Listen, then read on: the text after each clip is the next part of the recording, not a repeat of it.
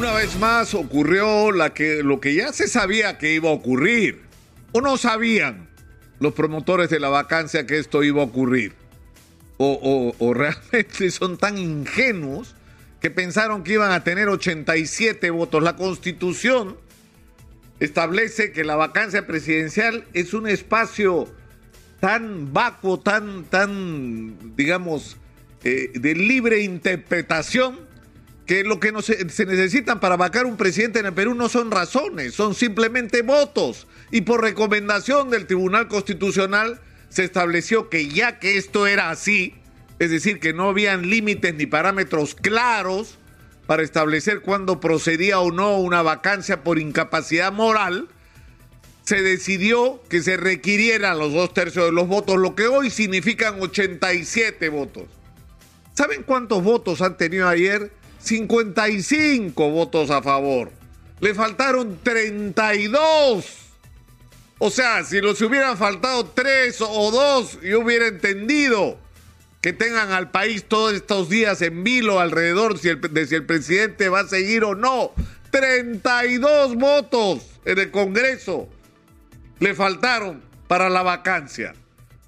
Y cuando uno decía ya, el Congreso no puede estar peor, ¿no? Porque los, los índices de popularidad del Congreso son peores que los del presidente.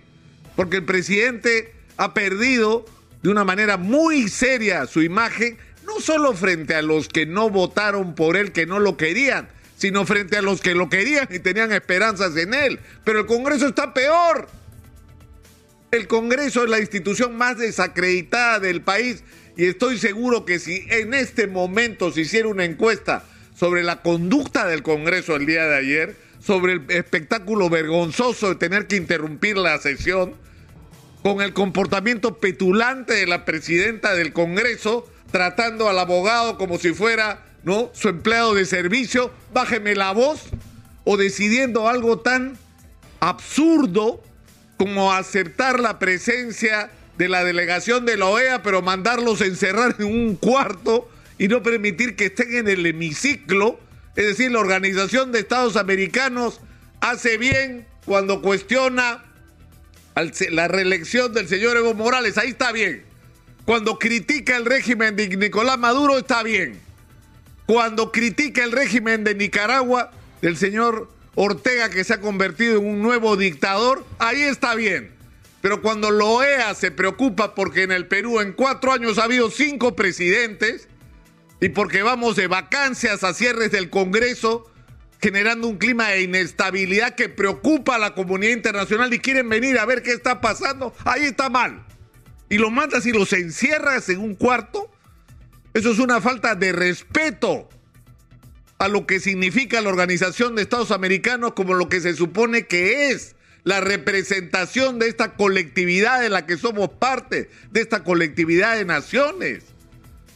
Pero el problema más, más serio de todos es que, es que esto no resuelve nada. Ya están diciendo que ahora, como perdieron la vacancia, se van a dedicar a interpelar y tal vez censurar al presidente del Consejo de Ministros.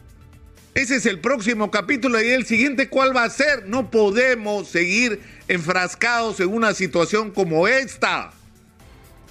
Y se boicoteó porque eso fue lo que ocurrió, la posibilidad de tener un espacio como el Acuerdo Nacional para bajar la temperatura y tener un lugar donde encontrarse y discutir qué es lo que hay que hacer para enfrentar los grandes retos que tiene el país y que tenemos que enfrentarlo juntos todos, sin exclusiones. Iba a haber acuerdo nacional el día sábado. No querían el acuerdo nacional el sábado. Lo que querían es la confrontación. Que este desmadre continúe. Son unos irresponsables frente a los grandes problemas del país. Pero no solo el Congreso. El presidente de la República tiene que recibir el mensaje que ha llegado la hora de producir cambios de reales en el gobierno y en la manera de conducir el país. Tenemos tareas urgentes, no solamente con lo que está pendiente de la pandemia, sino con lo que la pandemia mostró que es la catástrofe de la salud pública. Miren ustedes cómo están los colegios. Es cierto, no es responsabilidad del presidente el que ahora que se ha planteado después de dos años el regreso a clases, descubramos o algunos descubran cómo están los colegios del Perú, porque acá hemos advertido eso por años. El desastre de la infraestructura educativa en el Perú, la primera vez que se habló de eso de manera seria fue acá. Y ahora hay gente que descubre que el Perú existe, el Perú real. Bueno, ¿qué se va a hacer para enfrentar esa situación? Porque no nos alcanza con el presupuesto de la República asignado. Pero lo más importante de todo, ¿qué vamos a hacer para activar la economía? Para que la gente tenga chamba, para atraer la mayor cantidad de inversión minera que sea posible, porque esta es nuestra oportunidad que vamos a hacer para destrabar los proyectos de irrigación para integrar a los pequeños productores a las grandes cadenas de producción agraria y sobre todo para la exportación. ¿Qué vamos a hacer para desarrollar la infraestructura? Somos el país que menos sistema ferroviario tiene en América Latina. Tenemos menos trenes de los que teníamos hace 100 años. Necesitamos un tren que recorra toda la costa, otro que recorra el corredor minero. Necesitamos ponernos a construir todo lo que no se ha construido en ese país y esto significa chamba para la gente. Es decir, hay tareas urgentes, pero, para afrontar esas tareas necesitamos poner en el lugar adecuado a la persona más calificada, más capacitada para el cargo. Y esto tiene que ser respaldado y producto de un consenso de todos los sectores políticos, pero sobre todo de la sociedad civil.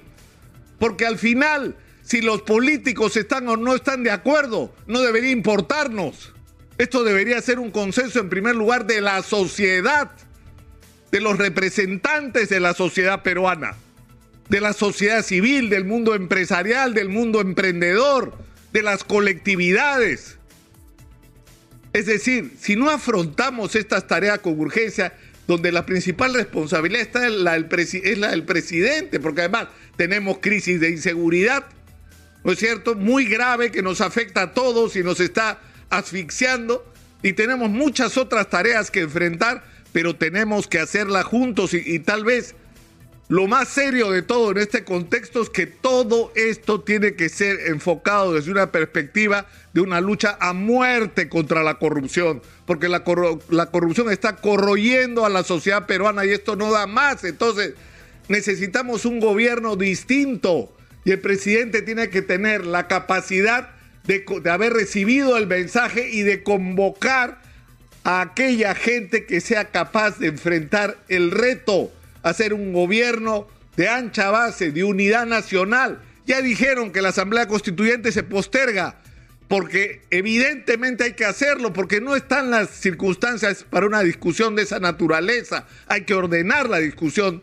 sobre el tema constitucional. Y lo que hay que hacer es ponerse a gobernar el país con la gente más calificada para hacerlo y para ello el presidente tiene en sus manos la responsabilidad de convocar a todos y todas aquellas que sean capaces de asumir esa tarea.